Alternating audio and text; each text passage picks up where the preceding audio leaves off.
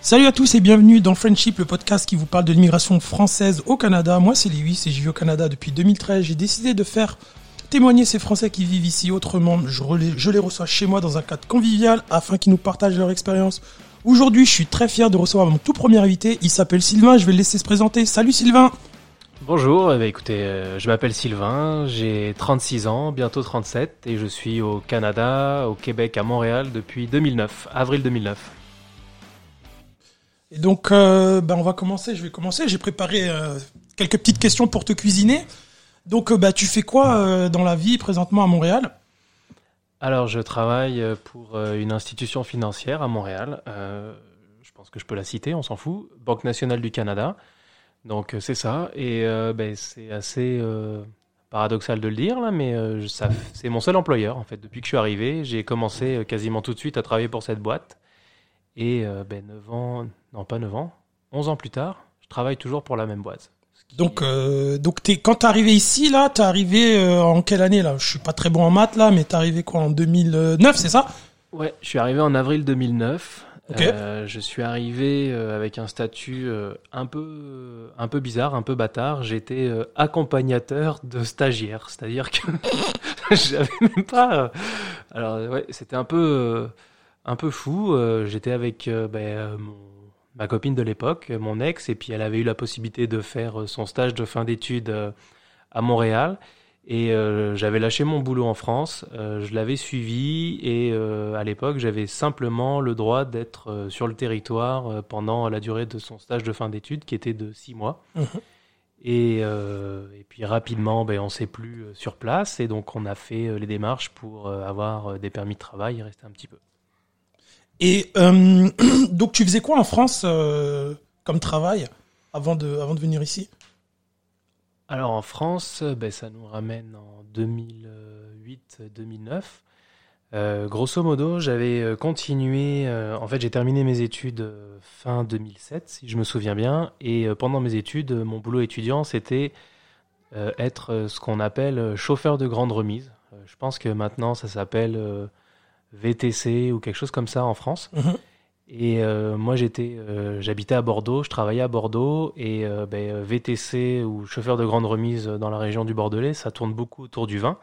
Et moi, c'était ça pas mal ma, passion. Et puis j'avais, j'avais déjà bossé dans le monde du vin et je voulais continuer là-dedans. Ce qui fait que une fois que j'ai terminé mes études, ben, j'ai fait ça à temps plein pendant un an, un an et demi. Donc c'était vraiment un boulot que j'aimais bien parce que ben, c'était très très varié et le but c'était de promener des touristes et des clients la majeure partie du temps euh, dans les vignobles du Bordelais, donc fallait connaître euh, le vin, la région de Bordeaux, les châteaux, se promener entre euh, Château Latour, Château Margaux et compagnie. Donc euh, ben, il y a pire comme cadre de travail. Et euh, ben, financièrement, c'était aussi super sympa parce que j'avais euh, un salaire correct et surtout euh, des bons pourboires. Donc euh, c'est ça, c'est ça que je faisais à l'époque. Et, et tu peux parler de ton, euh, de ton parcours scolaire en fait C'est quoi les, t'as fait quoi comme, euh, comme cursus euh, scolaire un petit peu? Tu peux dire ce que tu as fait T'as passé ton bac et puis après t'as fait quoi après le bac Ouais, alors mon, cursus scolaire. Pardon. Qu'est-ce que j'ai fait? Alors mon cursus scolaire, j'ai fait un bac S à l'époque. Je sais pas si ça s'appelle encore comme ça. Euh, C'était un bac S avec. Oui, ça s'appelle encore le bac S. Ok, J'ai l'impression d'être un vieux. Ouais, on se rajeunit pas, je te, je te mon père. Ah, moi j'ai fait un bac L, euh, j'ai fait un bac G. euh. Donc euh, c'est ça. Euh, j'ai fait un bac S avec une majeure de, de, de, de sciences de l'ingénieur, donc euh, de la mécanique, de l'électro- électrotechnique, ce genre de truc. J'étais absolument nul. Euh, j'ai eu mon bac euh, grâce à l'histoire géo, l'anglais, euh, le sport et toutes les. Donc en fait, tu t'es trompé de bac, t'aurais dû faire un bac littéraire, mais, quoi. mais exactement, je me suis complètement trompé de bac, ce qui fait qu'à la fin, euh, quand j'ai réussi à avoir mon bac comme un voleur, avec euh, 10 euh, 0 83 de moyenne, j'ai, euh, je me suis comme réorienté et donc là, je suis arrivé en IUT euh, technique de commercialisation, tech de co. Donc j'ai fait ça deux ans à La Rochelle. Euh, ça m'a beaucoup plu, euh, beaucoup plus plu en tout cas. Euh, j'ai jamais été un fan des études, mais en tout cas, ça m'intéressait un peu plus. À la fin de ça, j'ai eu une, oppor- une opportunité de faire une fameuse année Erasmus. Donc je suis parti un an en Irlande et là c'était une très très bonne année où j'ai pas énormément étudié. Oh, tu m'étonnes, t'as passé ton temps dans les bars à boire. Euh, voilà, exactement. Mais euh, par contre, j'ai bien euh, travaillé mon anglais et euh, découvert un nouveau Oh pays. my god, oui, t'as as appris l'anglais, enfin t'as appris Yeah, l'Irish surtout. yeah, one Guinness, please. Ouais. et, euh, et donc c'est ça, quand je suis revenu euh, de, de cette année, euh, ben là j'ai eu la, voilà, il fallait que je me décide. Est-ce que je cherchais du boulot, est-ce que j'essayais de rattra- rattraper un wagon euh, pour les études, et j'ai réussi à me faire accepter par l'IUP de Bordeaux là, qui était un truc, euh, qui était une sorte de d'IUT mais qui t'amenait jusqu'à la maîtrise. J'ai fait ça, là c'était commerce international et là ça m'intéressait beaucoup, c'est ce que je voulais faire en fait depuis longtemps. Donc là j'ai fait euh, licence maîtrise en IUP et à la fin, toute fin à l'université de Bordeaux, j'ai pu faire un master 2. On va aller vérifier tout ça parce Ouais, que ouais, y, a, ouais. y a des ministres en France là. Ils, hein, on va pas parler de l'ancienne ministre de la Justice en France là qui, qui, je sais pas quoi, ils avaient acheté leur diplôme ou je sais pas quoi. On va aller vérifier, on va aller appeler tes anciennes écoles. Non, il y a, y a- y a pas de problème. Je sais pas s'ils ont ils ont pas tous gardé des bons souvenirs, ça je peux le confirmer. Mais c'est ça. Et j'ai fini par un master 2 en finance, euh, commerce et finance internationale à Bordeaux. Et euh, moi, je me dirigeais vraiment vers euh, l'im- l'import-export, ce genre de truc. Euh, en fait, mon but à la fin de mes études, c'était vraiment de bosser à l'étranger. Ah, donc t'avais déjà cette idée en tête là de de, de bosser à l'étranger, mais t'avais pas forcément le Canada en tête là. T'avais peut-être d'autres pays. C'était quoi les pays que t'avais en tête à cette époque-là? Euh, ben, en fait, euh, ben, euh, ça, ça, ça me ramène un peu à ce que je vous ai raconté là sur mon histoire avec mon arrivée au Canada. C'est qu'on avait fait euh, chacun notre liste avec mon ex et puis les destinations qui nous plaisaient tous les deux. Et euh, elle était un peu plus euh, frileuse et donc euh, dans les destinations qui nous plaisaient tous les deux, il y avait euh, le, le Québec, le Canada, euh, la Belgique, euh, la Suisse. En fait, beaucoup de choses plutôt francophones parce qu'elle, elle avait jamais vraiment été à l'étranger. Et elle a eu une opportunité tout de suite à Montréal. Et donc, on est parti, on a fait nos valises. Et finalement, ben, je suis Toi, jamais t'es jamais, t'es jamais, re- t'es jamais. Donc en fait là, donc explique un petit peu le, le cursus. Donc t'étais en, en stage. Donc comment t'as fait après pour pouvoir bah, travailler ici? C'est quoi les démarches que t'as fait? Tu peux donner un petit peu plus de détails parce que c'est souvent le, le nerf de la guerre. Je reçois souvent des questions de me dire oh mais j'aimerais bien bosser dans ça. Qu'est-ce que ça prend Mais souvent les gens oublient que bah il, il faut un droit pour pouvoir travailler ici. Ça prend un permis de travail. Donc explique un petit peu c'est quoi les démarches que t'as fait pour pouvoir travailler légalement ici? C'est ça. Alors, euh, ben, quand je suis arrivé, comme je vous ai dit, euh, j'avais pas le droit de travailler, mais euh, comme euh, comme j'étais un peu parti dernière minute et puis la fleur au fusil, ben j'ai quand même essayé de trouver du travail en faisant des démarches, en en contactant des entreprises, en envoyant mon CV, etc. Puis très rapidement, ben je me suis euh, heurté euh, à ce que beaucoup de gens comprennent ici, c'est-à-dire que sans permis de travail, ils m'ont dit bah écoute, c'est super intéressant là ton CV, Sylvain, t'as l'air, t'as l'air d'être motivé, mais par contre on va pas t'embaucher, on va pas te faire travailler au black ou quoi que ce soit, ça marche pas comme ça ici. Donc euh, parce qu'en fait là pour être très honnête ou transparent comme on dit au Québec, ben, c'est que moi mon rêve, un de mes rêves, c'était de travailler dans le monde du jeu vidéo. Donc euh, il y a des grosses boîtes de jeux vidéo. Montréal, c'est une boîte, euh, une des capitales mondiales du jeu vidéo. Et j'avais fait les démarches, j'avais participé au, à des salons, j'avais été bénévole, etc. Là pour me rapprocher de cet univers-là. Et, euh, et donc euh, j'avais, euh, ben, euh, j'en avais profité. les mecs de, de Ubi, de Square Enix, etc. Je donnais mon CV. Et puis à chaque fois, c'était mais t'es quoi? T'es résident permanent? T'es en PVT Je dis bah non, je suis euh, je suis rien en fait, je suis accompagnateur de stagiaires, euh, donc autrement dit rien. Il me disait mais non, non, commence par avoir un truc et puis après tu pourras frapper à la porte quoi. Donc euh, ben, ce fameux truc, une fois qu'on s'est rapidement rendu compte qu'on voulait rester euh, à Montréal, ben euh, bon, il faut remettre les choses dans le contexte. En 2009, euh, c'était encore, euh, c'était peut-être même la dernière année où il restait des quotas de PVT quasiment toute l'année. Euh, les gens qui, euh, vont écouter ça ben, doivent halluciner, mais euh, c'est ça. À l'époque, tu pouvais demander ton PVT tout au cours de l'année. Il n'y avait pas de, de loterie, de sélection quoi que ce soit. Les quotas partaient pas tant que ça. Ce qui fait qu'au mois de novembre 2009, eh ben, on a demandé à deux le PVT, puis on l'a eu euh, ben, voilà, dans, la foulée. Et donc, euh, ben, dès décembre ou janvier, là, euh, je me suis inscrit dans une agence de placement, donc l'équivalent d'une agence d'intérim, on dirait, en France.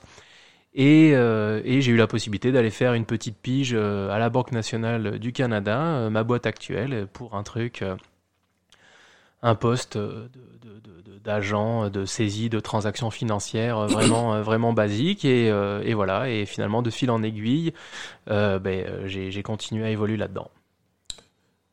Donc, ben, parle, parle-moi un petit peu de ton, ton adaptation. Donc, t'es arrivé ici, euh, t'es arrivé dans, à quel mois de l'année, là, t'es arrivé au, t'es arrivé à Montréal? Donc je suis arrivé en avril 2009. Ok, donc arrivé à la fin de l'hiver. La fin de l'hiver, le, début du printemps, euh, la, finalement la période la moins cool de l'année, je pense, moi à Montréal, en tout cas celle que j'aime le moins. Où la neige a fondu, euh, où les, les, rues sont un peu crades, euh, il fait pas encore très beau, la ville a pas encore démarré. Donc c'est ça. Euh, ben, les premiers mois, finalement, ben, j'ai pas mal dilapidé mes économies, on va dire, parce que j'avais, j'en avais un petit peu, heureusement. Et, euh, et puis bah, il fallait quand même payer un loyer, payer à bouffer. Ma, ma conjointe, elle était en stage et euh, elle n'était pas vraiment rémunérée. Euh. Donc vous êtes venu, si c'est pas trop indiscret, à peu près c'était quoi votre budget quand vous êtes arrivé ici? C'était avec combien d'euros vous êtes arrivé ici? Euh, bah, dans, De mémoire, je m'étais dit avec 1000 euros par mois, euh, je vais pouvoir vivre et j'avais de quoi tenir 6 mois. Donc là, je devais avoir entre 6 et 8000 euros. J'avais vendu, j'avais vendu ma voiture. Et je m'étais dit, bon, de toute façon, voilà, euh, au pire, ben, je repartirai euh, une main devant, une main derrière, et je, je, bosserai en France, et mon ancien boulot m'attendra, et puis... Euh, ça, ouais, donc t'avais avais comme un parachute au cas où si jamais les choses n'allaient pas comme tu le souhaitais, mais mais dans ton idée, t'étais venu pour faire le stage avec avec ton ex-conjointe, puis revenir en France. C'était ça le, le deal initial. Le, le deal, c'était d'aller voir comment ça se passait, et si ça se passait bien, ben, d'y rester un peu plus longtemps. Euh, moi, l'objectif, c'était vraiment de, de, tenter un truc à l'étranger et d'essayer de, de, multiplier les expériences à l'étranger. Dans une sorte d'histoire familiale, là où j'ai pas mal de gens dans, dans ma famille qui ont, qui ont souvent été euh, expats et tout. Puis moi, mes parents ont toujours habité et vécu en France et travaillé en France. Là, je suis fils de fonctionnaire euh, d'État, donc euh, c'était vraiment très localisé. Mais euh, moi, j'ai voilà, j'ai eu des oncles qui ont travaillé dans plein de pays du monde et ça m'a toujours fait triper d'aller les, les voir dans plein de pays. Et, c'était ça un peu que je voulais faire à l'époque. Et donc, comment tu t'es adapté euh, à la ville On revient quasiment 11 ans en arrière. là. Donc, comment tu t'es adapté à, Montréal, à la vie montréalaise, ou à la mentalité d'ici? Comment toi, tu t'es tu t'es senti là-dedans euh, tes premiers mois là? Comment ça s'est passé? alors les, premiers mois, ça s'est super bien passé parce que ben, moi j'ai découvert euh, Montréal en été, euh, pas avec euh, les poches pleines, mais un petit peu d'argent de côté. Donc j'ai profité, j'ai euh, les, les, festivals, beaucoup de trucs gratuits, festival de jazz, francophonie. Euh, c'est sûr que là, en plus, ben, moi, ma, ma, ma, copine euh, travaillait, et puis ben, moi, j'avais que ça à faire de profiter quelque part, parce que même si je voulais bosser, ben, comme je vous ai dit, je pouvais pas vraiment. Je me suis fait rapidement un pote qui m'a fait, qui m'a fait découvrir la ville, un, un pote québécois avec qui, enfin, qui est toujours un pote. On se voit un peu moins là parce qu'il a déménagé ailleurs euh, au, Québec, mais euh, c'est ça, là vraiment mon premier pote que je me suis fait. On faisait des, des randos de, de, vélo, on, allait jusqu'au canal de la Chine, on revenait, on buvait une bière au bord du canal. Enfin, c'était vraiment un super été.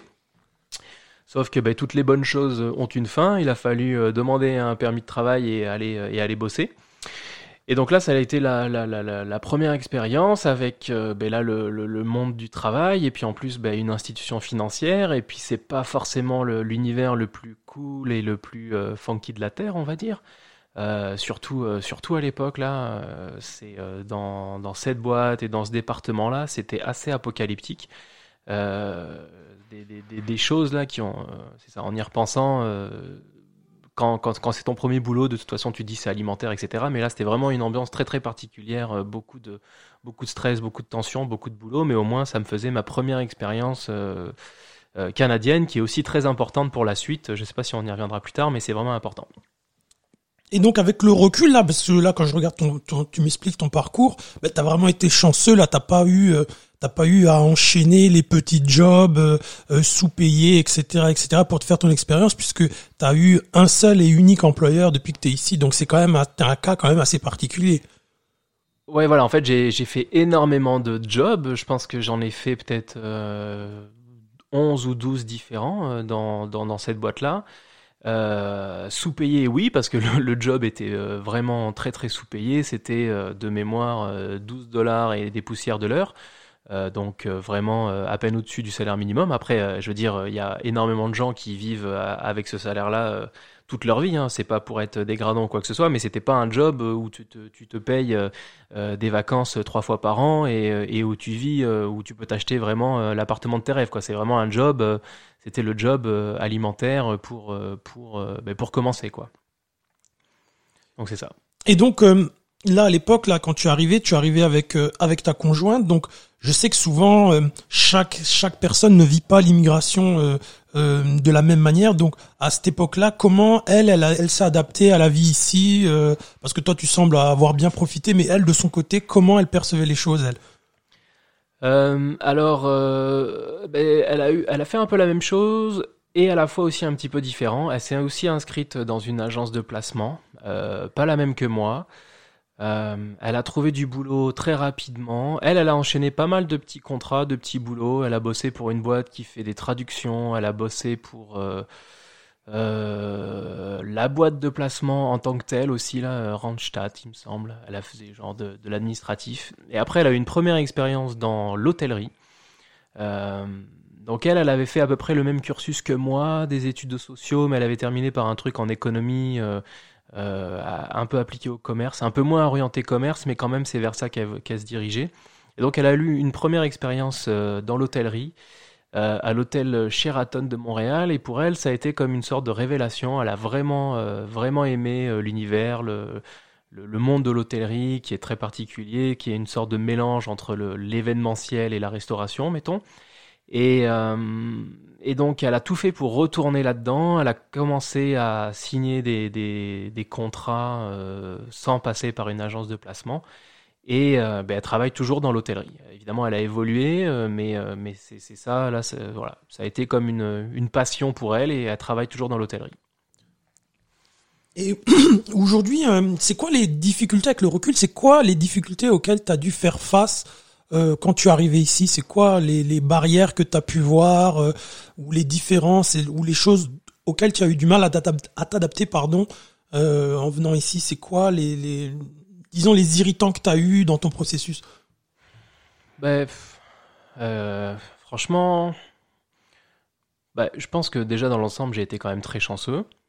C'est-à-dire que j'ai pas j'ai pas galéré outre mesure, j'ai pas j'ai pas eu de période de, de chômage où j'ai pas cherché du travail pendant, pendant des mois et des mois à frapper des murs.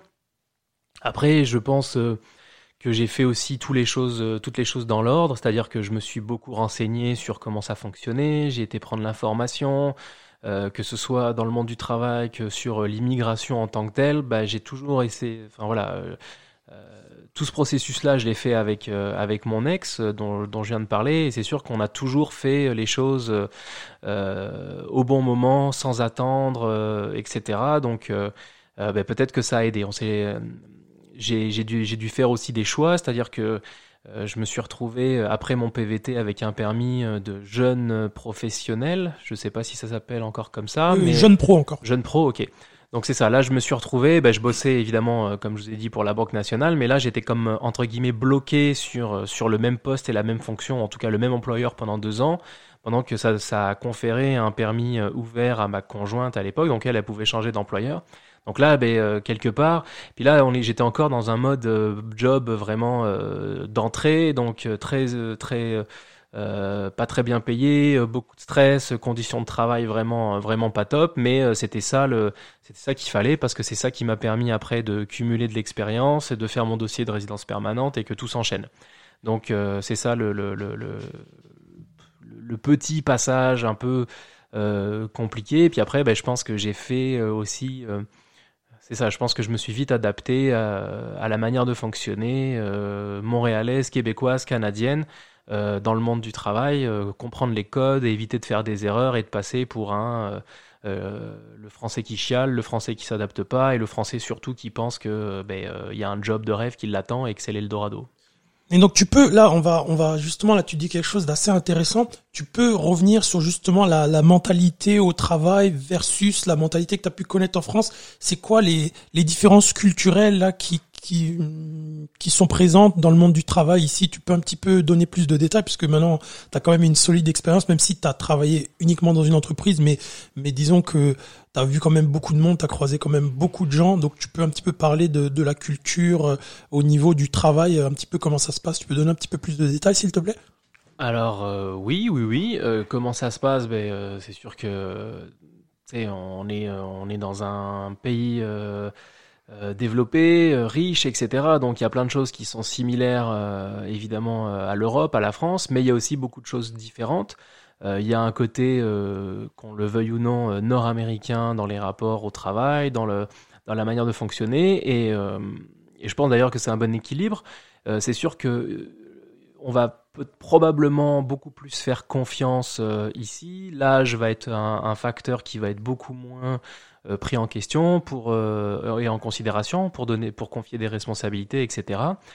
par contre, c'est sûr qu'il faut aussi ben, très rapidement faire ses preuves et comment dire il faut, ben, il faut aller le chercher, il faut montrer qu'on a faim, il faut s'adapter dans une équipe, il faut, il faut c'est ça, il y a beaucoup le, le, euh, dans, dans puis je fais beaucoup de recrutement là maintenant, donc c'est quelque chose auquel je suis très sensible. On, on est très sensible à la à l'harmonie dans une équipe, euh, le fait si la personne est capable de, de, travailler en équipe, de, soutenir les autres, etc. C'est-à-dire que euh, on peut on peut être le, le, meilleur dans son coin, mais si on si on travaille dans son coin et qu'on est on déséquilibre une équipe, ça va pas marcher. Et les, les gens on va pas les garder. Euh, et c'est peut-être pas comme ça que ça fonctionne dans d'autres cultures ou d'autres pays, par exemple. Donc là, tu es en train de dire que c'est vraiment une société où il faut vraiment collaborer, où euh, le travail en équipe est prépondérant. C'est pas l'individuel qui prime, c'est vraiment un travail d'équipe et c'est aller vers un objectif commun, mais ensemble et pas chacun dans son coin. C'est ce que tu, tu es en train de nous dire. Ouais, oui, il y a, y a de ça. Euh, et puis, euh, c'est ça, c'est vraiment la, les qualités d'adaptation, les qualités d'apprentissage, etc. C'est vraiment ça qu'on va regarder. Euh, c'est euh, le, le, le, Québec euh, est une société euh, vieillissante au niveau démographique là qu'on le c'est un état de fait, hein, c'est même pas contestable. Et du coup, il y a beaucoup de il y a beaucoup de manques dans les, dans les postes à responsabilité. Il y a de, énormément de gens qui, qui partent à la retraite, etc., dans, dans, plein de boîtes. Et ça, c'est très bien, hein, d'ailleurs, pour les gens qui arrivent sur le, le marché du travail. Le, le Québec ne peut s'en sortir qu'avec l'immigration. Euh, que ça plaise ou non d'ailleurs au gouvernement euh, en place. Et, euh, et ben, c'est sûr que c'est des bonnes opportunités, mais pour bénéficier de ces bonnes opportunités, pour évoluer, ben, c'est sûr qu'il faut se, se, se, se, fondre quelque part dans le moule, faire, ne pas faire d'erreur en fait, surtout, c'est-à-dire euh, ben, euh, comprendre le, fonctionnement profond d'une société, comprendre la dynamique d'équipe, etc. Euh, il y a un côté très consensuel des fois dans la, société québécoise et dans la manière de travailler qui peut, qui peut déstabiliser pour des Français où on aime bien... Ben, on aime bien l'ouvrir un petit peu, on aime bien débattre, etc. Puis ça, c'est quelque chose c'est pas c'est pas censuré ou quoi que ce soit, mais c'est quelque chose auquel il faut faire attention parce que des fois là, en tant que Français, surtout quand on vient d'arriver, ben on a on se rend pas compte à quel point on passe pour un pour un boulet, pour un pour un, relou de Français qui est toujours en train de l'ouvrir, alors que nous c'est notre manière euh, normale de, de fonctionner et de réagir, et, euh, et ça peut être pris euh, de manière en fait, on agresse les gens parce que c'est là. Mais en fait, ta gueule est boss et après, tu, tu pourras venir contester un truc qu'on vient de t'expliquer. Mais avant, là, tu sais, boss et si vraiment ça marche pas, on verra, tu vois.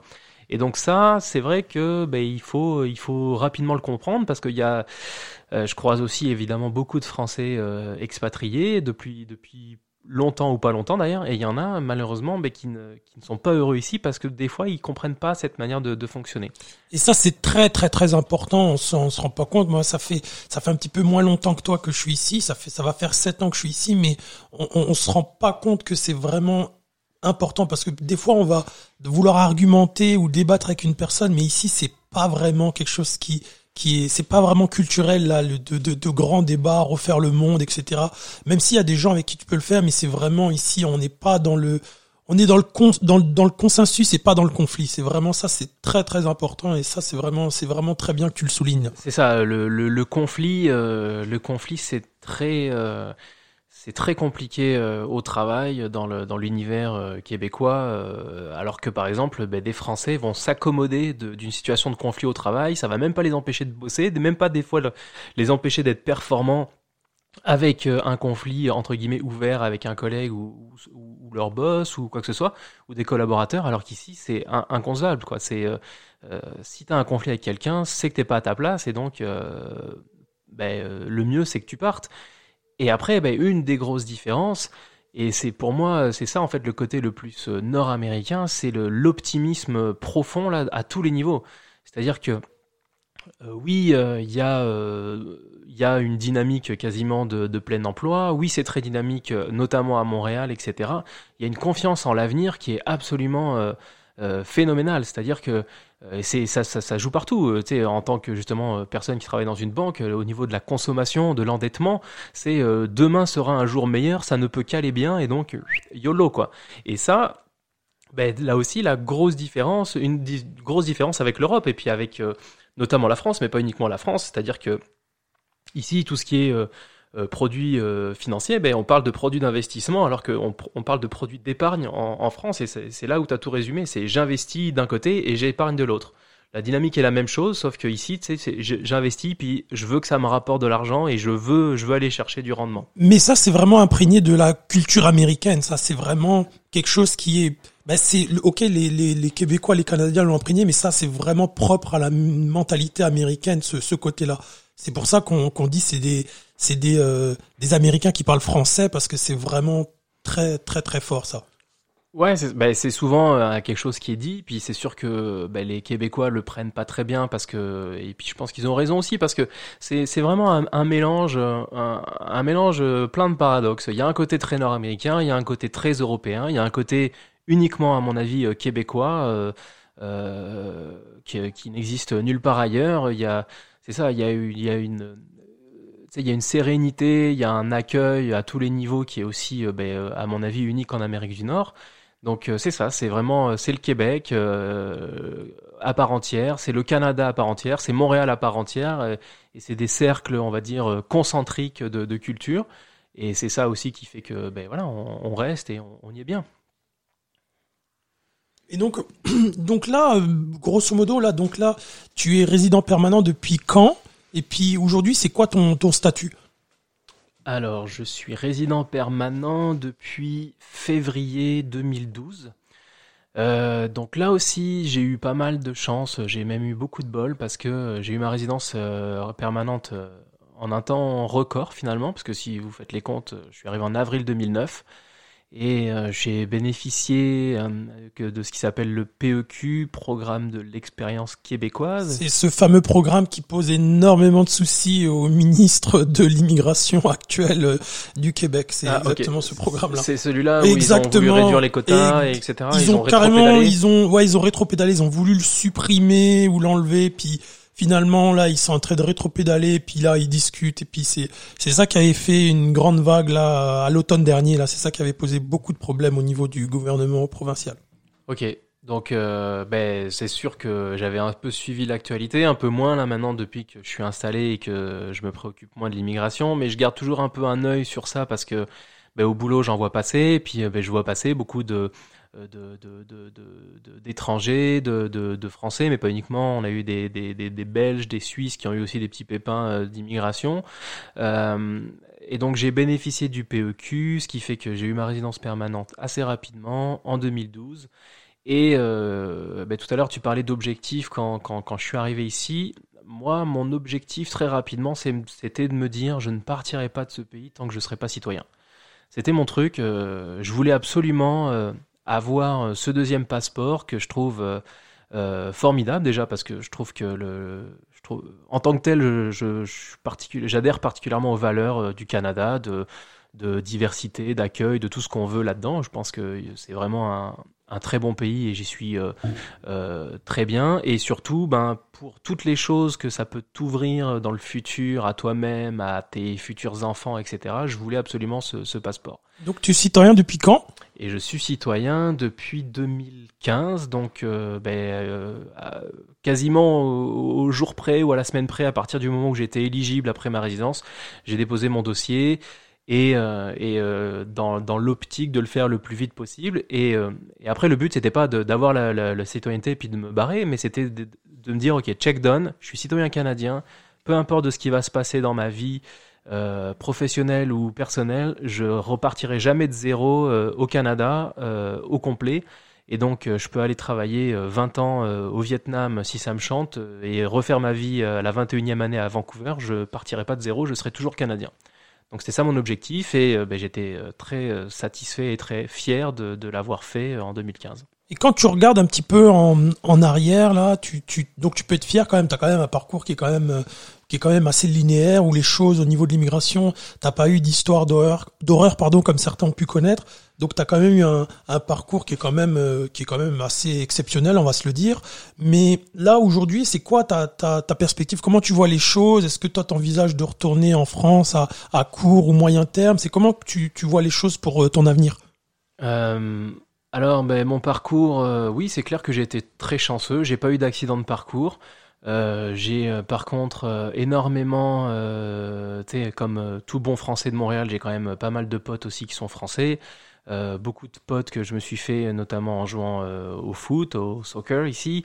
Donc c'est sûr que quand tu joues, quand tu joues au ballon dans cette ville-là, bah, c'est sûr que rapidement bah, tes potes ça devient des Français, des Maghrébins, des Latinos, très peu de Québécois. Et euh, ben par contre, voilà, dans mes, dans mes amis ou dans mes amis d'amis, j'ai vu des histoires d'horreur, etc. Et puis des fois, il y a des histoires d'horreur où c'est vraiment la faute à pas de chance, c'est clair, ça arrive. Euh, et c'est incontestable. Euh, il y a énormément euh, d'histoires d'horreur qui, euh, qui sont quelque part provoquées par les gens eux-mêmes. Euh, comment il s'appelait notre ami euh, politicien qui avait une phobie administrative. Euh, il y a un paquet de Français qui ont des phobies administratives.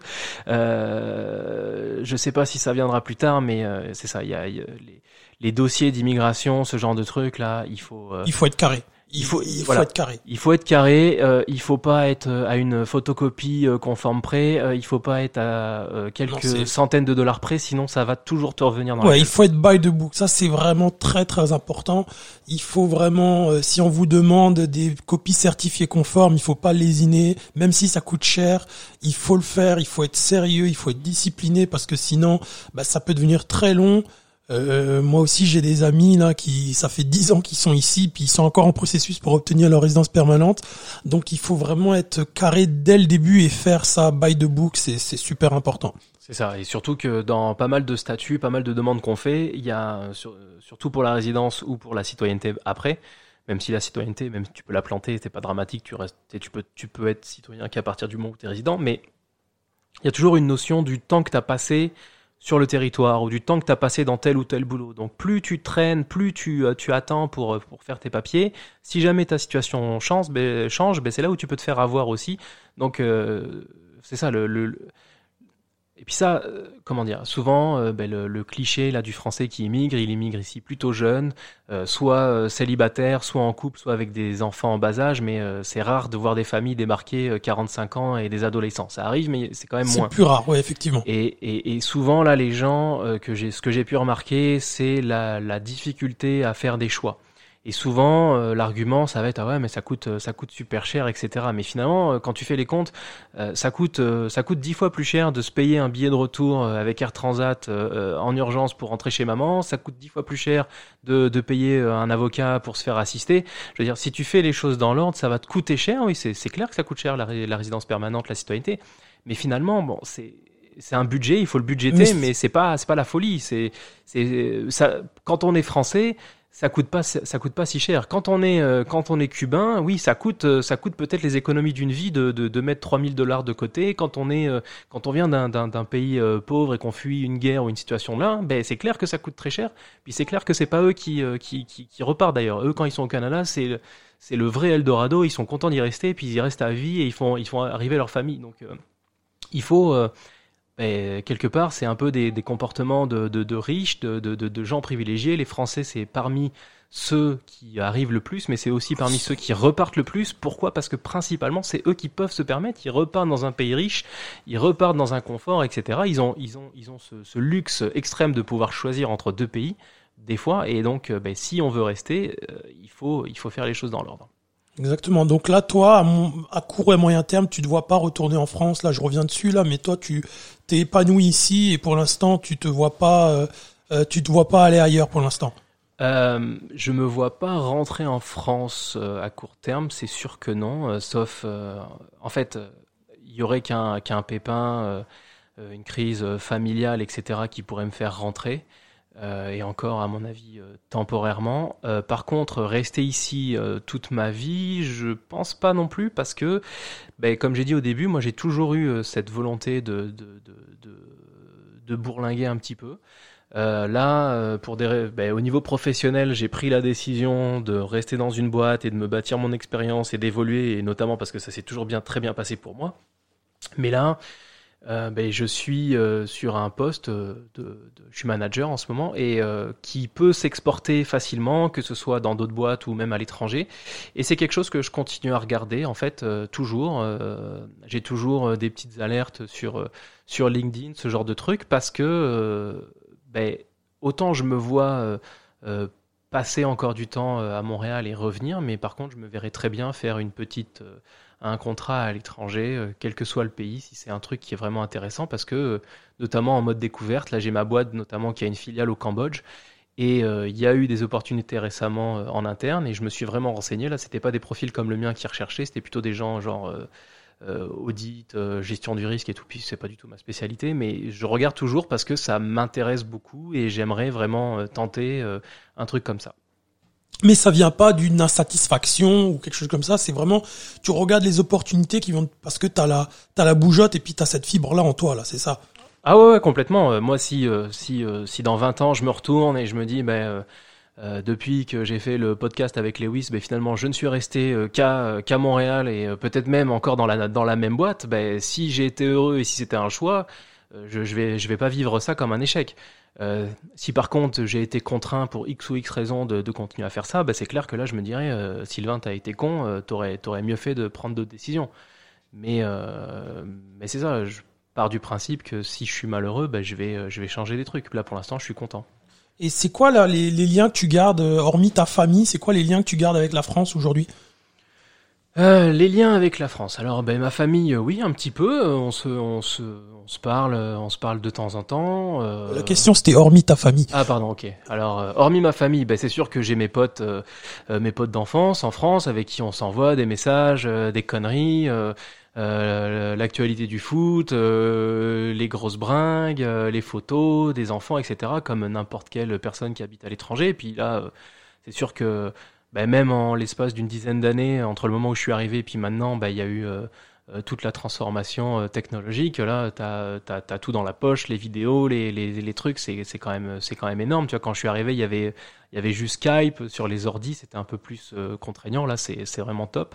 On peut s'envoyer des conneries à longueur de journée. Hein. Je pense que tout, en fait, on s'envoie des conneries à longueur de journée, euh, quel que soit le continent, c'est ça qui est génial. Euh, lien avec la France, ben, euh, le foot, hein, euh, le, je, je, le fan de. On va, on va pas parler de ta passion de l'OM. non, on va pas, on va pas, on va ah, rester sérieux. Ça, non, on va rester sérieux. Là, on va rester, on va rester courtois et sérieux. C'est ça. Sinon, on va prendre un deuxième épisode sur sur le podcast, mais c'est sûr que le foot et l'OM en général, ben, c'est c'est quelque chose que voilà, même après dix ans, j'ai jamais réussi à décrocher. Euh, je suis rentré, euh, je suis rentré en France en 2016 pour assister à plein de matchs de l'Euro euh, avec mes potes. Ça a été une super expérience, j'ai vraiment kiffé. là, si le coronavirus vient pas tout mettre par terre, ben, je vais repartir pour aller voir des matchs de l'équipe de France à l'Euro à Budapest. Donc, je suis vraiment bon voilà, euh, c'est mal perçu euh, des fois, mais je suis un fan de foot qui s'assume. Euh, je, je, je, suis, je suis prêt à faire des kilomètres pour aller voir des matchs de foot. J'ai cette maladie, j'ai cette maladie aussi. Je, des fois, il m'est déjà arrivé de manquer du, du travail pour regarder mon club fétiche. Ah, ça peut arriver. C'est sûr que là, plus on prend en galon et plus c'est chiant de, de, de, de s'esquiver. Mais bon, à la dernière Coupe du Monde là que la France a gagné, bah, c'est sûr que j'ai bah, j'ai joué carte sur table avec mon boss. Je lui dis écoute là, tu sais la France joue, euh, là, je vais me, on va, je vais, je vais m'inventer un meeting de deux heures. Je vais pas te mitonner parce que je vais pas te dire que je suis malade alors que je le suis pas. C'est ça. Mais après, j'essaye d'être cool. J'avais un, dans mon équipe, j'avais, j'ai un Péruvien. Euh, son pays avait pas fait la, la, Coupe du Monde depuis 25 ans. Je lui dis, écoute, euh, viens pas me mitonner le jour du match. Là, tu vas partir, tu prends ton après-midi, tu vas, tu vas au bar voir le match. Et puis, et puis, il était content. Il avait des étoiles dans les yeux. Et, comme ça, ben, c'est, il, a, il, est rentré plus productif après. derrière. Voilà, exactement. Et puis euh, en plus, bah, c'est ça, ils se sont fait sortir par la France, les pauvres, euh, après un match pourri. Mais bon, ça c'est ça c'est autre chose. C'est un autre débat, ça. Tu l'as pas trop chambré, j'imagine là. Non, ben en plus, bah, tu le Pérou, c'est c'est quand même un petit pays de foot, donc c'était déjà super bien ce qu'ils ont fait. Ils avaient une bonne génération. tu vas pas enfoncer. Ce, ce gars-là là, qui, qui, qui, était déjà au, au 36e dessous. Donc c'est ça, les, les trucs. Bah, après l'actualité en France, en Europe, je suis encore. Et Et pourquoi tu ressens le, ce, ce besoin? Parce que tu suis aussi l'actualité ici, mais pourquoi tu ressens le, le besoin de, de, de, suivre après? Ça fait quand même plus de dix ans que tu es ici. Comment tu, tu Parce que moi, mes premières années ici, j'étais vraiment là, mais peut-être mes deux, trois premières années ici, j'étais à fond, je regardais tous les jours l'actualité, qu'est-ce qui se passait dans ma région, etc., etc. Maintenant, beaucoup, beaucoup moins. Je suis pas trop au courant. Je suis au courant vite fait par des potes qui m'envoient des choses, mais maintenant, je, si tu me demandes là de citer quelques ministres, là, je vais carrément être incapable de te le dire. Euh, je sais qui est le président, mais le ministre, je sais même pas qui c'est. J'ai du mal. Je suis plus depuis, disons, les quatre dernières années là. Je suis pas trop vraiment. Alors pourquoi toi tu ressens le besoin là de de suivre encore? Qu'est-ce qui s'y passe? Ben, bah parce que le besoin, euh, bah déjà je pense qu'à la base je suis quand même un, gros geek, euh, donc euh, je dès que j'ai un moment de libre là je vais je vais lire des, des tonnes de trucs sur le net, sur mon téléphone, d'actualité, de ci, de ça, à tous les niveaux, sportifs, économiques, etc. l'actualité en France je la suis beaucoup, mais pas en détail. C'est-à-dire l'actualité politique ça m'intéresse pas, ça même quand j'étais en France ça m'intéressait pas trop parce que c'était voilà toujours un peu le même truc. Par contre, ben, les trucs importants qui se passent en France, les, euh, euh les, les, les, les, manifs, euh, les, euh, les attentats qu'il y a eu, etc., c'est clair que là, j'ai suivi ça de, de très près.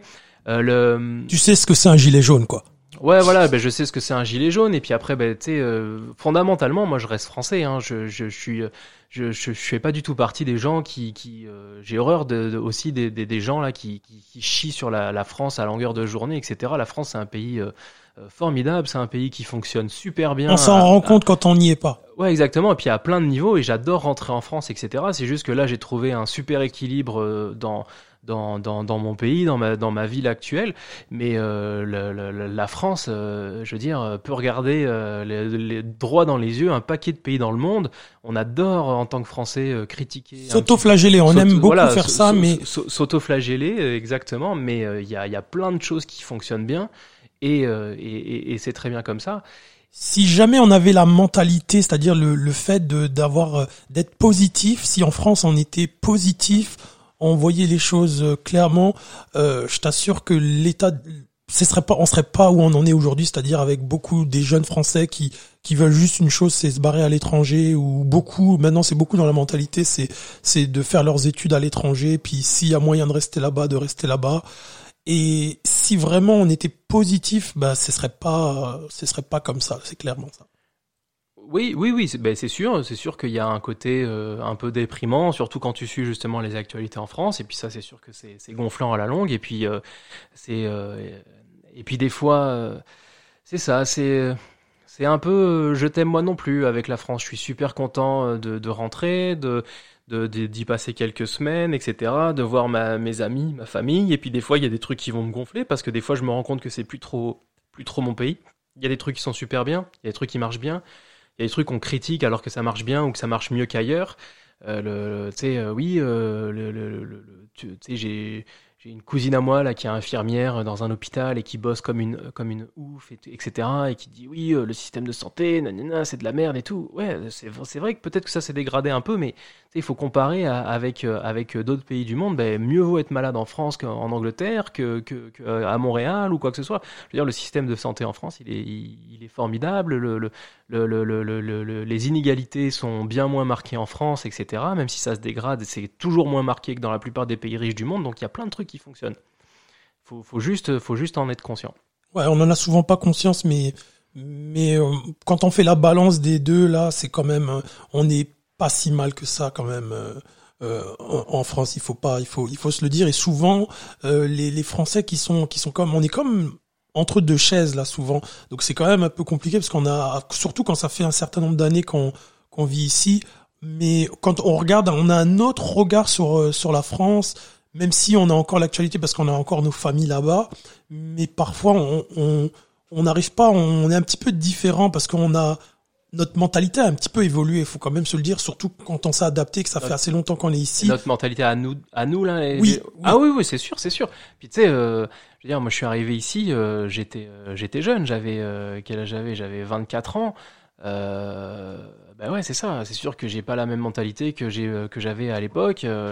Euh, que, maintenant, euh, 11 ou 12 ans plus tard, c'est clair que ben, j'ai grandi aussi ici quelque part. Donc, euh, c'est ça. Et ben, je suis très content, très fier de cette double culture, double valeur. Et puis, et puis, et puis voilà. Et puis, ben, est-ce que, est que je me vois rentrer en France à court terme? Probablement pas. Il y a aussi des raisons, on va dire maintenant conjugales. C'est sûr que ma ma conjointe euh, maintenant elle est pas elle est pas française elle est euh, elle est ni canadienne etc donc euh, c'est sûr que je me vois mal la la, la lui imposer ouais voilà la, la, la, déraciner entre guillemets avec moi en lui disant eh, tiens on va aller à Charleville-Mézières, euh, tu vas, tu vas vraiment kiffer.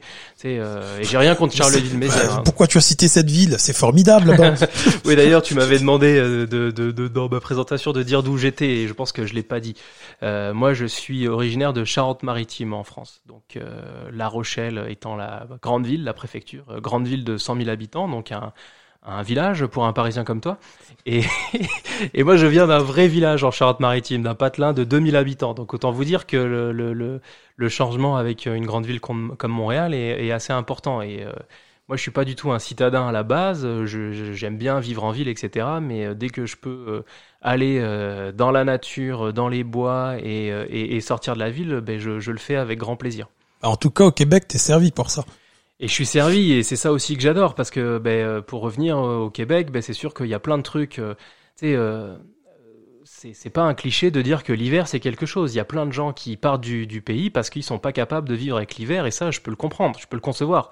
Euh, l'hiver au Québec, c'est pas une légende. Euh, il fait froid, euh, il va neiger beaucoup, il va y avoir des pluies verglaçantes, l'été va passer à vitesse grand V. Ça, c'est clair, c'est incontestable. Mais parle un petit peu justement là de ton premier hiver là, quand t'as débarqué ici là, ton premier hiver là. Raconte-nous un petit peu là, parce que t'en as passé quelques-uns des hivers là. Justement là, j'aimerais que tu viennes là-dessus parce que souvent les gens ils pensent que ok c'est drôle, c'est cool, à la première neige tout le monde s'éclate, etc. Mais au fil des années, toi comment tu, tu vis ça là? Bah écoute, euh, je, dois, je dois pas être normal quelque part parce que moi j'adore, euh, en fait j'adore l'hiver. J'attendais l'hiver, mon premier hiver avec euh, vraiment impatience. J'ai pas été déçu en plus là le premier il était quand même costaud et, euh, et je faisais chier tout le monde. Je me souviens à l'époque parce que j'étais tout le temps sur le site de la météo à regarder les villes complètement euh, perdus au, Canada, genre euh, Yellowknife, euh, Whitehorse, des trucs comme ça où ils ont un climat encore pire qu'ici, où dès, le mois de novembre, il y a 3 mètres de neige et moins 28. Et je dis, ah putain, ça a l'air énorme, etc. Parce que, en fait, il y a un côté que j'adore au Québec, c'est que quand il fait froid l'hiver, là, j'ai vraiment l'impression d'être loin de chez moi. Là, je me dis, putain, là, je suis vraiment déraciné, dépaysé, c'est ça que j'aime. Parce que Montréal l'été, ben... Qu'on le veuille ou non, c'est euh, c'est une grande ville euh, occidentale, moderne, riche, etc. Euh, en plus francophone.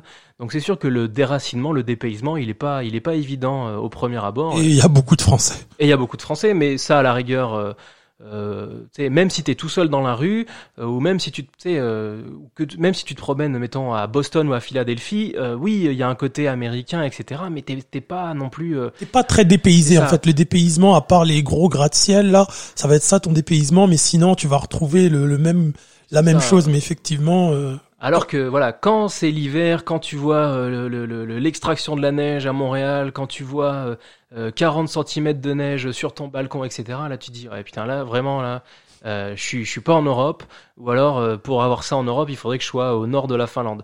Et, et ça, c'est sûr que c'est cool. Et puis après, ben voilà, moi j'aime l'hiver, j'aime le froid, j'aime les trucs d'extérieur, j'aime le ski, j'aime la rando d'hiver, etc. Je, toi, tu trouves ton bonheur ici, c'est-à-dire qu'au bout là, il y a beaucoup de Français. Le premier hiver, ils trouvent ça cool. Le deuxième, oui. Le troisième, un peu moins. Le quatrième, ils en auront le cul. Puis le cinquième, ils se barrent quoi.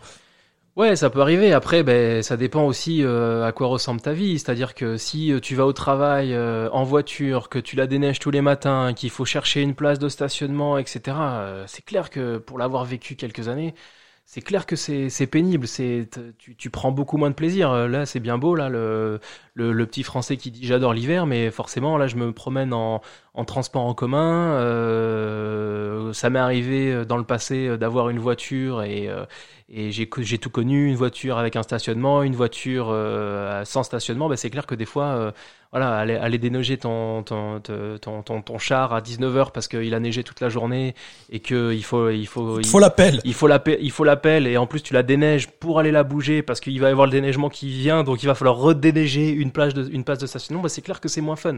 On va pas se mentir, mais c'est la vie, ça fait partie du package de, de, de Montréal, c'est clair. Ça fait partie des petits irritants, mais quand tu deals avec ça, ça, ça devient genre ordinaire là. C'est pas quelque chose d'exceptionnel.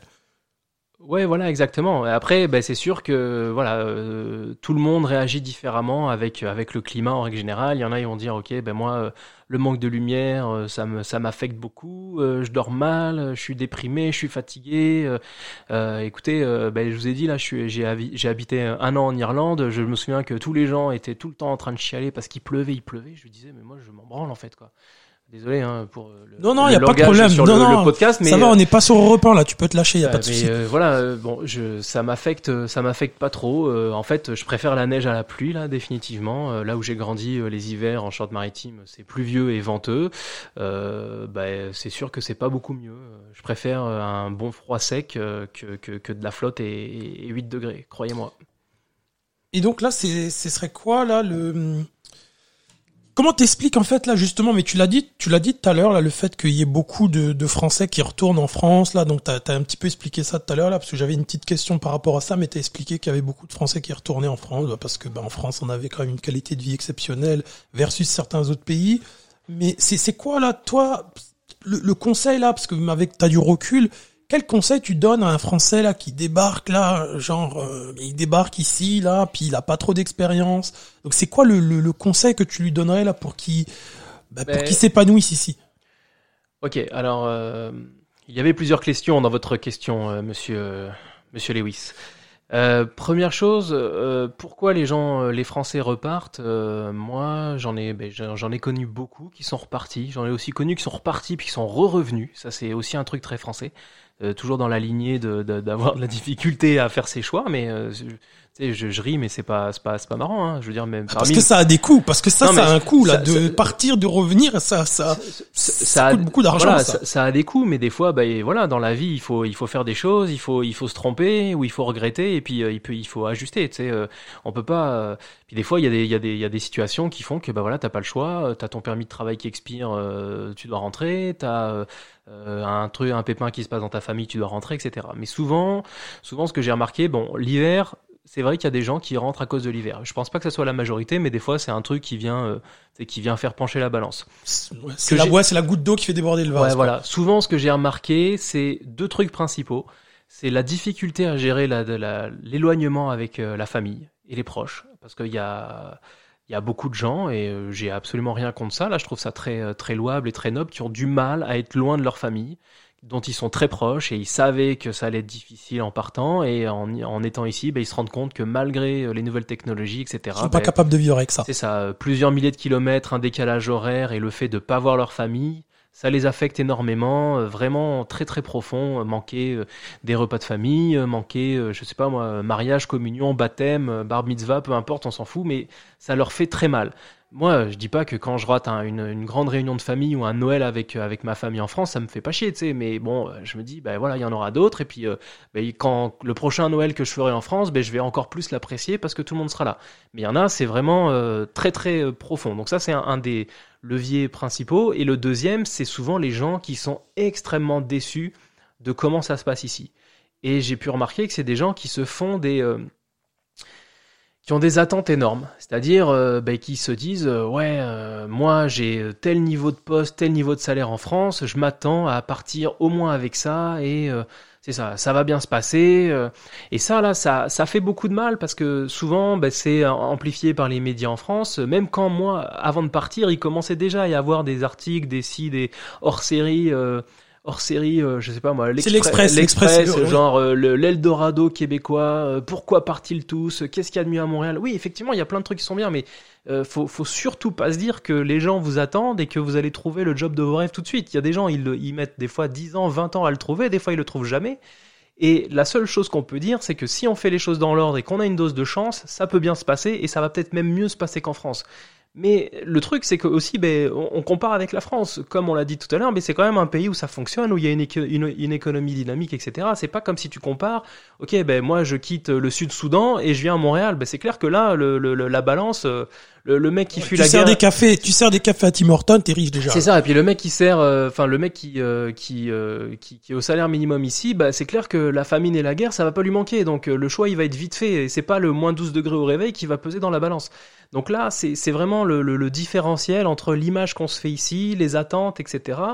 Euh, puis des fois, il y a des trucs aussi, euh, on n'en a pas trop parlé parce que ça m'a pas trop touché, mais euh, par exemple, c'est compliqué d'être ingénieur, euh, ingénieur ici. C'est-à-dire que tu arrives avec ton, ton bagage d'ingénieur français, et j'ai des amis à qui c'est arrivé, puis là, tu n'es pas ingénieur. C'est-à-dire qu'il y a un ordre des ingénieurs, il faut arriver dans l'ordre pour être considéré ingénieur, et tu peux être un ingénieur confirmé en Europe ou dans plein d'autres pays, mais tu ne seras pas considéré comme ingénieur euh, ici. Et c'est valable pour les ingénieurs, c'est valable pour, les, médecins. ouais, ben, je pense que les médecins, ça fonctionne, mais il y a ah, mais il y a des professions médicales où ça fonctionne pas. Par exemple, infirmière, infirmière, connexion, dans, connexion des deux côtés. une infirmière française, on va lui dérouler le tapis rouge, il me semble. On va quasiment lui payer la résidence, euh, mhm. etc. Ça, mais euh, par exemple, il me semble que les ostéos ou les kinés, il y a des trucs qui marchent pas. Ouais, il y a les ostéos, c'est c'est ben, c'est genre un kiné, il va il va c'est ouais c'est un petit peu plus compliqué là effectivement parce que les euh, gens ils pensent ils vont arriver avec leur diplôme, ils vont réussir à avoir c'est ça, j'avais un pote qui était euh, ostéo en France, un très bon ostéo, et puis il était arrivé ici, et puis là, il pouvait être que, il me semble, massothérapeute. Ben, euh, bon, euh, le mec avait un super bagage, il avait même été ostéo pour des équipes de, sport professionnel, etc., tu vois, ou même au Girondin de Bordeaux. Donc le mec, pas un, un, guignol. Ben, il pouvait pas être ostéo parce qu'il fallait refaire une certification, des études, et il voulait pas le faire. Il était très malheureux. Mais euh, au, bout d'un moment, t'as envie de lui dire, mais euh, je veux dire, t'as pas eu. Fais l'effort. Puis t'as pas eu, t'as pas eu euh, envie d'ouvrir Google 30 secondes et vérifier si tu pouvais avoir une, une, équivalence de diplôme avant de venir. Ça, ça, t'a pas traversé l'esprit de, de, dire, ok, mais je vais peut-être valider en, arrière. Donc bon, ben c'est ça. Il y a beaucoup de gens pour plein de raisons différentes qui sont déçus et souvent, ben aussi, ça peut arriver dans les couples. Et ça, c'est encore une situation euh, différente parce que ben, monsieur se plaît et madame se plaît pas, ou madame adore et monsieur se plaît pas et veut rentrer. Parce que tu sais, on parle de l'éloignement familial et de ce genre de trucs. Euh, ben, j'ai vu souvent instinctivement, on va se dire oui, c'est des fois madame, etc. Non, non, non, c'est aussi bien madame que monsieur qui.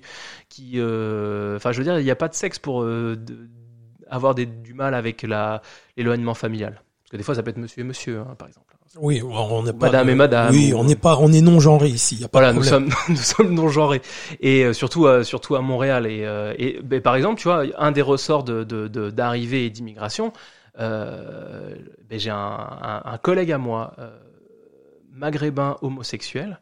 Ça fait très, c'est même flippant de, de, de, le dire comme ça. J'ai l'impression d'écouter Bruno Goldnich. Mais tout ça pour dire, c'est pas du tout ça hein, que le, mon point, mais c'est que le mec était maghrébin homosexuel à Marseille c'était très compliqué au niveau familial, etc. Il est venu, il s'est expatrié notamment pour ça, pour avoir une carrière. Il a une super carrière, etc. Il est super, il est super, euh, super heureux, super épanoui, etc. Donc, euh, ben, il y a aussi le côté, euh, c'est pas l'univers que je connais le mieux, mais dans mon, univers professionnel, ben, il y a quand même l'acceptation gay, LGBT, etc. Et, et, et sine qua non, là, c'est vraiment de base et ils sont effarés pas mal d'ailleurs de, recul au niveau de la société française à ce niveau-là, mais je referme la parenthèse, mais il y a aussi énormément de, de, de, gens qui sont euh, comme euh, pour qui ça se passe moins bien euh, en Europe qui viennent s'installer à Montréal parce qu'ils savent que ok ben moi j'ai euh, j'habite dans le village etc et puis ça ça va ça va rouler je suis je vais avoir aucun problème il y a pas de... non c'est ça et puis ça va pas freiner ma progression professionnelle ou quoi que ce soit. Je vais je vais inviter je, je suis je suis un gars et je vais inviter mon mec au 5 à 7 de la boîte. Il y a absolument personne qui va qui va faire le moindre sous-entendu ou le moindre commentaire. Ça fait longtemps que je suis parti de la France mais quand je suis parti c'est sûr que dans certains univers, c'était encore euh, compliqué. Après, je prends l'exemple de mon frère euh, qui est, euh, qui est gay lui-même et qui a son conjoint et qui habite dans une petite ville de province en France. ça lui pose pas problème de problème non plus. Je veux dire, je suis pas du tout en train de dire que c'est le Moyen Âge en France, mais il y a quand même dans certains univers professionnels, il y avait encore des choses qui fait que certaines personnes. Mais il me semble que ça évolue quand même. C'est un petit peu quand même et ça a quand même un petit peu évolué à ce niveau-là en France, même si on, on c'est sûr qu'on n'est pas rendu avec, on n'est pas encore au point euh, comparé à ici. Là, c'est sûr qu'il y a quand même encore euh, une différence au niveau de l'acceptation sociale Euh, disons que c'est sûr que c'est que c'est moins moins accepté en, en, en, France encore dans certains dans certains milieux, on va dire. Et et en fait, en y repensant, un truc que j'ai dit, puis qui, qui est, et puis on en a parlé tout à l'heure en plus là, même hors micro, mais comment dire? J'ai pas mal de, potes d'origine africaine, d'origine maghrébine qui étaient en France, qui sont partis notamment parce que, et pourtant ils étaient tous en région parisienne, parce qu'ils considéraient qu'il y avait un frein dans leur, dans leur progression de carrière professionnelle. Je sais pas s'ils ont raison, je sais pas s'ils ont tort, mais en tout cas, ils sont partis pour ces raisons et la plupart sont restés et sont super épanouis ici. Bah, on va pas se le mentir, je suis un homme de couleur et puis euh, je c'est compliqué. Je je sais pas trop parce que maintenant ça fait comme ça fait quand même maintenant une paire d'années que je suis ici. Je peux je peux comparer, mais on, on, va dire qu'en France il, est sournois. C'est c'est c'est il n'y a pas un racisme systématique ou ou quoi, mais on dirait qu'il est il est comme beaucoup. Il est très sournois. C'est-à-dire qu'on va jamais vous dire les choses de manière front. Disons ce que j'ai pu entendre, que ce soit de moi ou de mon entourage, il m'est déjà arrivé d'arriver à un entretien d'embauche et puis on me dise ah c'est vous monsieur. Hmm. Voilà, j'ai déjà eu ça, mais mais quand on vous dit ça, moi je savais, j'allais avoir l'entretien, mais je savais très bien qu'on allait jamais me rappeler, mais je peux pas savoir si c'était parce que j'étais pas compétent, parce que vous voyez ce que je veux dire? Donc il y a il y a mille et une raisons, mais mais je sais pas, j'espère que ça a changé aujourd'hui. Là, je parle de, de, choses qui se passent avant 2013 et, et au, au, début des années 2010. Alors je je sais pas si les choses ont évolué à ce niveau-là, mais effectivement je vais pas aller te dire ah non c'est pas vrai. Mais mais je sais que moi j'ai dans ma famille des gens qui ont dû euh, bah qui ont dû euh, on leur a dit euh, j'ai un cousin qui est qui est directeur commercial et puis il a déjà eu des employeurs ou des, des, des des employeurs potentiels qui ont dit écoutez moi j'adore votre CV euh, mais ça va pas passer au niveau de ma clientèle. J'ai déjà eu des, hmm. des, gens de mon entourage qui ont eu ça. Alors ben j'ose espérer qu'aujourd'hui les choses ont évolué à ce niveau là j'espère en tout cas. Non j'espère aussi. Mais après voilà. Et puis euh, bon comment il y a moi je pense qu'il y a aussi une grosse distinction euh, en fait, traditionnellement, je pense que dans les, dans les, dans les grandes villes euh, qui sont cosmopolites, ben, mécaniquement, il y a moins de racisme que dans, que dans les, dans les, dans les zones où il y a un peu moins de brassage. Euh, quand tu es à Marseille, c'est compliqué euh, d'être raciste, euh, tellement la ville est, est cosmopolite. Alors évidemment qu'il y a du racisme à Marseille, hein, je suis pas du tout en train de dire ça, au contraire, on le sait, on sait comment ça vote, etc. Mais il y a aussi un, un, fait que dans, dans, la, dans la constitution de la ville, bah, c'est multicolore, etc. À Montréal, bah, c'est comme ça aussi, c'est-à-dire que y a, ça vient de, de, de, tous les endroits du monde, et bah, quelque part, le, le bassin de, de, de main-d'œuvre, il est, il est cosmopolite. Donc tu peux pas, euh, même si, euh, en fait, c'est compliqué. Hein, c'est vraiment un vaste débat. Je... Ouais, là, c'est sûr qu'on n'aura pas le temps de, de bien rentrer là-dedans, puis on marche sur des œufs là. C'est clairement ouais, ça. Ouais, non, c'est ça. Mais euh, en tout cas, pour pour juste à la base la parenthèse, c'était que je connais personnellement des gens, des amis, et qui ont choisi de venir à Montréal pour des raisons qui sont purement, on va dire euh, d'origine ou euh, d'orientation sexuelle. Ce qui, euh, à, à, l'origine, me frappait pas, me sautait pas aux yeux, et, je m'étais dit, tiens, il y a aussi des gens qui font cette démarche-là. Et, et, après, ben, qui ont voilà, qui ont décidé de rester parce qu'ils ils sont très bien dans cette société et ont trouvé un bon équilibre. C'était okay, juste donc, ça la parenthèse. Ouais, donc on va, on va là, on va. je vais te poser une petite rafale de questions pour conclure. Donc euh, sur euh, toi personnellement, donc euh, là tu, tu es en couple aujourd'hui. Donc aujourd'hui là pour donner un ordre d'idée, aujourd'hui c'est aujourd'hui par exemple tu es manager, c'est combien combien tu gagnes par année ici? Et voilà, ouais si tu peux si voilà. Alors euh, oui, je suis manager. Euh, je, suis manager d'une équipe. Euh, en fait, j'ai comme une équipe naturelle de mon côté, et puis je suis manager d'un manager. Donc au, au, global, j'ai à peu près 45 personnes. ouais, une quarantaine, on va dire.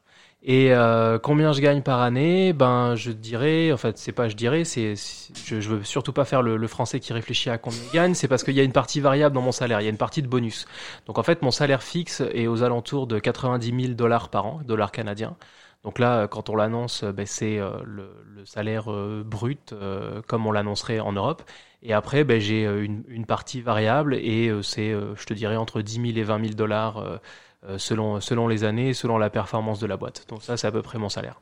Et donc là, souvent, euh, souvent quand je discute avec des Français qui sont encore en France, eux, ils vont faire la conversion en euros. Alors, je vais te laisser euh, répondre à ça. Alors, euh, ben c'est c'est un débat et des discussions que j'ai souvent avec avec mes proches, avec ma famille, parce que justement, ils me posent la question honnêtement, là, j'ai pas vraiment de problème à parler de, combien je gagne. C'est, euh, c'est, ça, ça me gêne pas du tout. Donc, j'essaie de leur expliquer parce que, évidemment, bon, en France, on est prélevé à la source depuis pas longtemps, mais au Québec, on est prélevé à la source depuis quasiment toujours. Donc, il y a à la fois les, charges sociales, le prélèvement et, euh, et euh, évidemment le taux de change qu'il faudrait prendre en compte. Et après, ben, c'est surtout, c'est compliqué de comparer des salaires parce qu'il faut surtout comparer des niveaux de vie. Donc, j'ai mis tous mes disclaimers de, de de préparation, je dirais que à peu près ce que je gagne, c'est, ça serait l'équivalent de 5000, entre 4000 et 5000 euros par mois en termes de, de, de, niveau de vie et de prélèvements sociaux. Ce qui, est, euh, ce qui est un super salaire. Hein. Je veux dire, euh, si on m'avait dit à la sortie de mes études que c'était ça que j'allais gagner, j'aurais signé euh, dès demain. Dès demain. avec tes genoux en bois. Et debout, avec mes genoux en bois, debout sur la table, etc. Je veux dire, je suis, je suis très content de, de ma situation, je suis très content de mon salaire. Euh, évidemment, euh, je j'ai pas l'impression de voler qui que ce soit et, et je bosse dur, mais euh, je bosse moins dur qu'un mec qui fait les 3-8 dans une usine Michelin, hein, par exemple. Hein. J'ai de la pression, j'ai Ils ont encore des usines en France, Michelin? Ah, et ça doit bien arriver. Des... Ben, j'ai dit une usine. Hein. Ça, ça, peut être n'importe où. Ça peut être. Je sais pas. Je sais non, pas. Non, ils ont. Je pense qu'ils ont des usines, mais c'est ça. Tu sais, bosser dur. Oui, d'accord. En fait, j'ai du stress, j'ai des responsabilités, mais et je, je fais beaucoup d'heures, mais tu sais, mes premiers boulots étudiants dans, dans, dans, dans mon coin. Non, je, je, vais chercher les mouchoirs. Non, non, non, tu vas pas, tu vas pas chercher les mouchoirs, mais tu sais, euh, c'est dans, dans mon coin, c'est beaucoup d'ostréiculture et d'ostréiculteurs. Ça, c'est des gens qui bossent dur, tu vois. C'est euh, donc euh, ça, c'est vraiment un, un, boulot, un boulot dur, un boulot de merde et un boulot où tu vis pas longtemps. Donc c'est. Et là, si on regarde les choses, là, est-ce que tu penses que en France, tu aurais pu avoir le même niveau de responsabilité si tu étais resté en France? Est-ce que tu aurais pu arriver à ce niveau-là en France? Est-ce que tu penses, avec le recul, avec ton expérience, est-ce que tu te dis, ah tiens, j'aurais pu faire aussi ça en France? Ben, je pense que j'aurais pu. C'est clair. La, la différence fondamentale, selon moi, c'est que j'aurais pu le faire seulement si j'étais parti travailler à Paris. Euh, et euh, tu vois, par exemple, là, grosso modo, euh, à Montréal, je travaille, mettons, dans l'équivalent de la Défense, Paris La Défense, là où il y a toutes les, tous les sièges de, de grosses boîtes, etc mais à, à, niveau de responsabilité, à salaire égal, c'est clair que je préfère vivre à Montréal que travailler en région parisienne et, et, et même, tu sais, je pense que bosser à la défense c'est très bien. Ouais, mais, après le, le, loyer que tu vas payer dans ton petit 35 mètres carrés, ça va faire mal. C'est ça. Et puis, ben, on, on en a pas parlé encore ce soir, mais au niveau de la qualité de vie, c'est là aussi que ça fait la différence Montréal, parce que moi, je suis à porte à porte à 35 minutes de mon boulot. Euh, c'est-à-dire que je fais, euh, je fais 3 minutes de marche, je monte dans un bus et il me dépose euh, à 3 minutes de marche de mon boulot. J'ai d'autres options, je pourrais prendre le métro. C'est, c'est un luxe, c'est un luxe de, de, de, qualité de vie assez extraordinaire. Et la deuxième chose, c'est que ben, toujours dans mon scénario où je pourrais travailler à la défense et euh, je pense que j'aurais pu évoluer, mettons, à la Société Générale ou vraiment pour comparer des boîtes comparables. Aurais pu faire comme Jérôme Kerviel ou quoi? Euh, Peut-être. Non, je pense pas parce que c'était pas vraiment ma spécialité parce que j'ai. Non, mais je te parle de braquer la banque. Non, ben non, bah tu sais, il a pas, il a pas braqué grand chose. Hein. Il faut qu'il rembourse maintenant, Jérôme.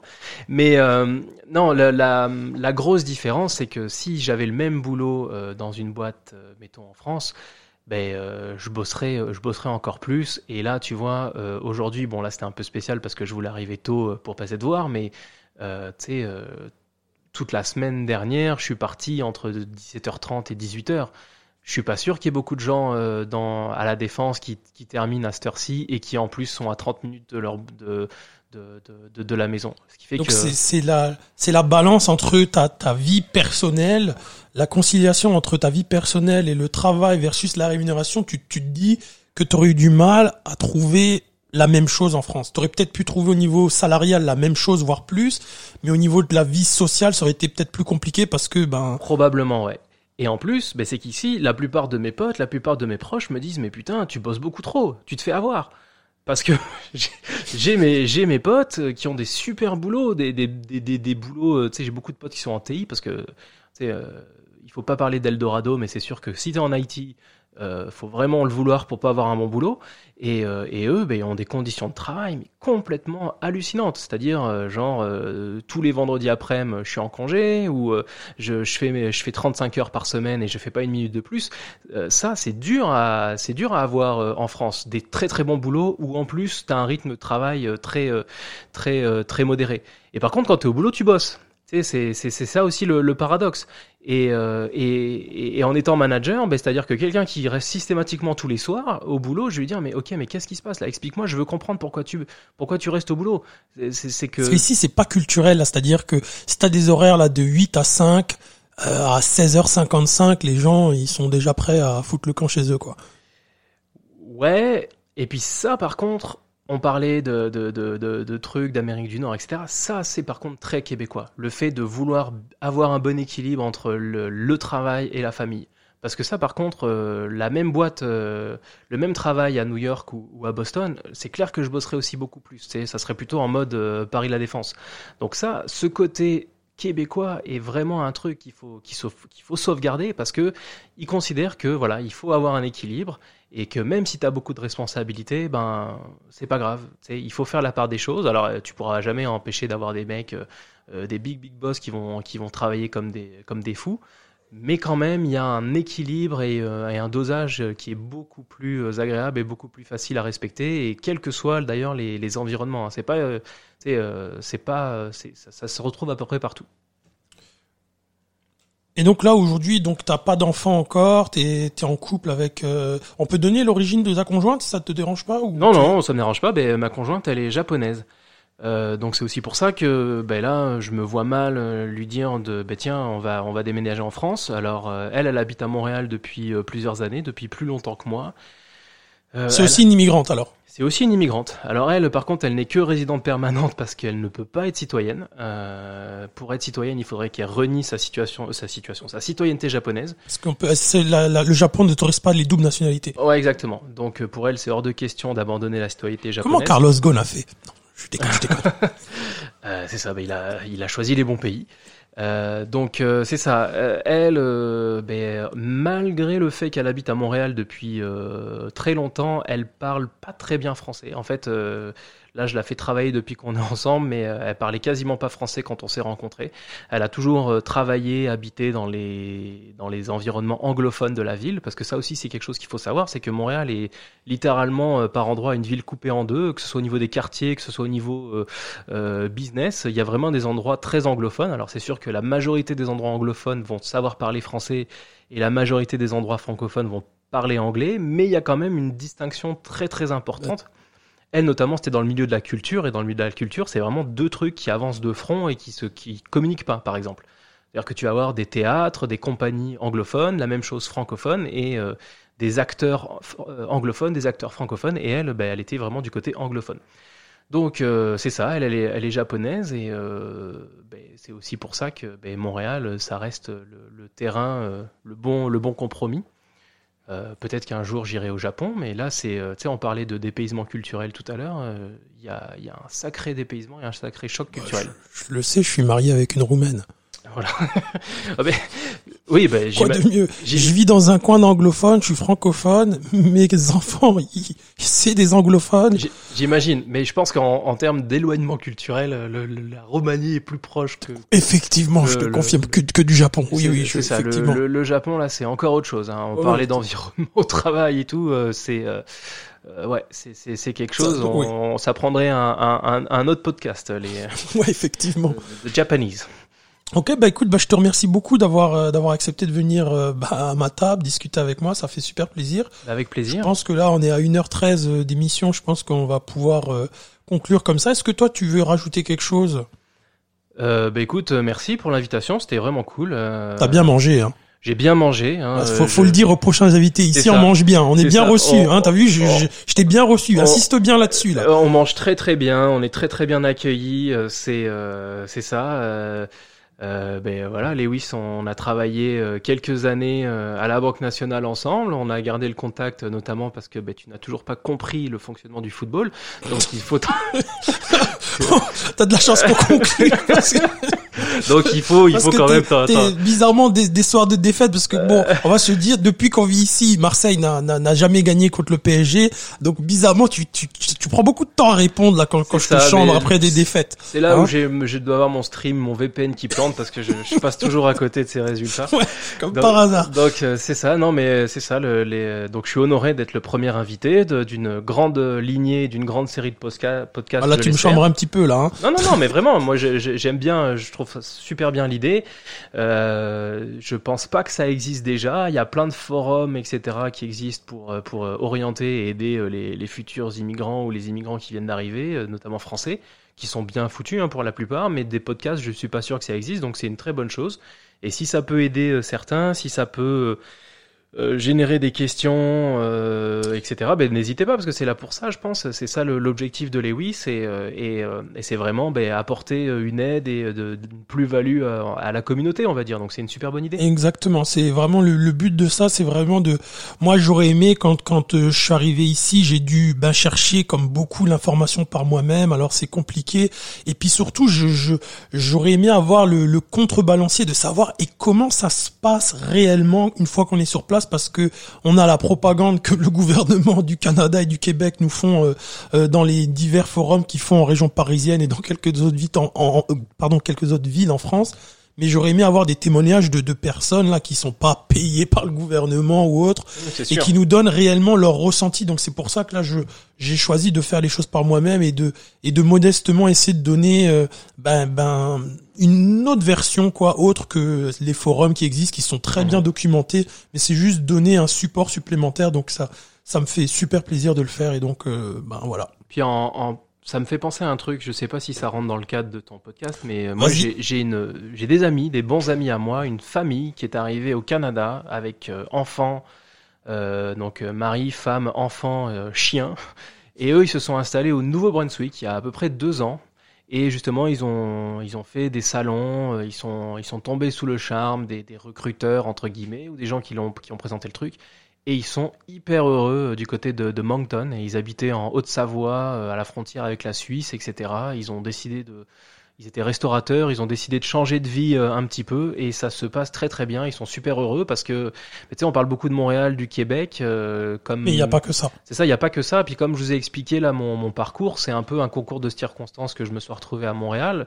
Euh, moi, si demain j'ai une, une opportunité professionnelle à Calgary, c'est- clair que je vais la considérer parce que c'est pas du tout quelque chose qui me ferait peur.